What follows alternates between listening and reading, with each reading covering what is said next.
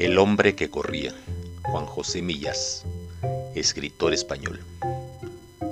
Al volver a casa, por la noche, aparcaba cerca del portal y permanecía dentro del automóvil hasta que aparecía una chica con pantalón corto, camiseta y una cinta en la frente, corriendo calle abajo.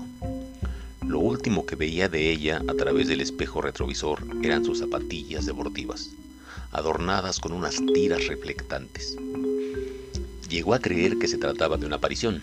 Su sueño era ser de la misma materia que la chica, pertenecer a su universo, venir de donde ella venía, ir al mismo lugar.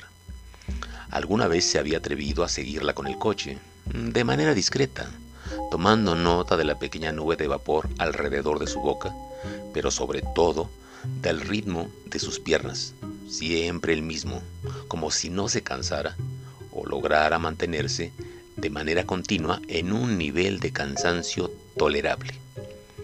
Una vez alcanzado ese estadio, pensaba él, quizás se podía correr eternamente. De hecho, ella no fallaba nunca, aunque hiciera frío, aunque lloviera, como si la carrera fuese su forma de reposo salía del aire y se diluía en él.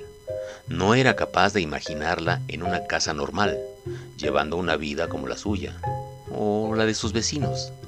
Había en la mujer algo sobrenatural que se expresaba en la monotonía con que avanzaba una pierna detrás de otra sin dirigirse a ningún sitio. Cuando la muchacha desaparecía, él subía a su casa e intercambiaba con su mujer algunos lugares comunes acerca de la jornada. A veces ayudaba también a los chicos a hacer los deberes, pero solo pensaba en correr. Lo que más le gustaba, pues, era sentarse en el sofá, cerrar los ojos e imaginarse corriendo calle abajo, siguiendo las huellas de la chica. Los primeros diez minutos resultaban agotadores, pero después se instalaba imaginariamente en esa rutina muscular y podía estar horas atravesando calles, avenidas, descampados. Quizá el sueño de todos los que corrían era alcanzar la fase en la que ya no podían parar de correr del mismo modo que algunas personas, cuando abren la boca, ya no pueden parar de hablar. Algunos días, después de la cena, él todavía continuaba corriendo imaginariamente.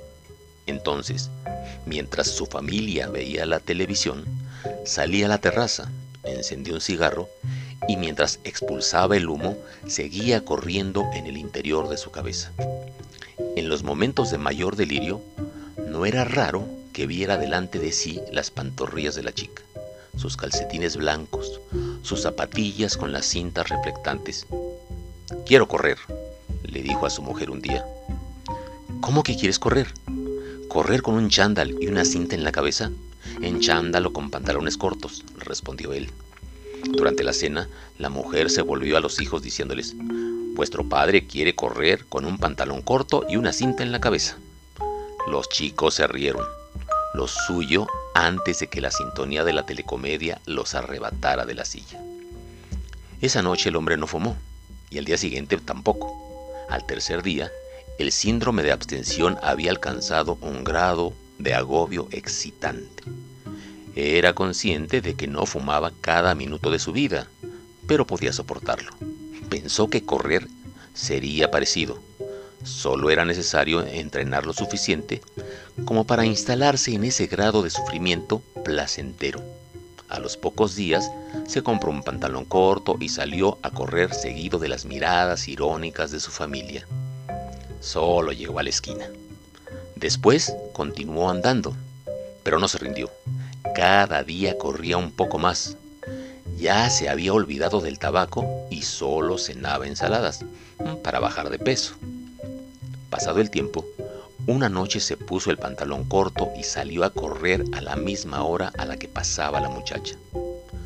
Se colocó detrás de ella, a la distancia precisa para no resultar impertinente, y copió su ritmo.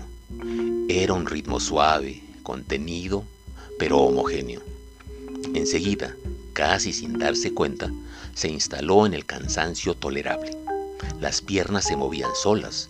La nube de vapor alrededor de sus labios dibujaba letras. Entonces cerró los ojos para disfrutar más de la situación y escuchó el frenazo de un coche a su lado.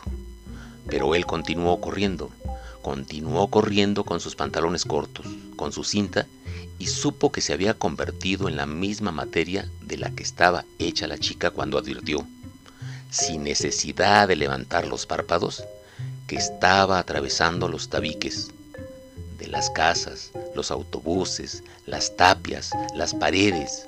Luego, al pensar en la posibilidad de dar la vuelta para regresar a casa, sintió pánico de su vida anterior y entonces supo que correría eternamente.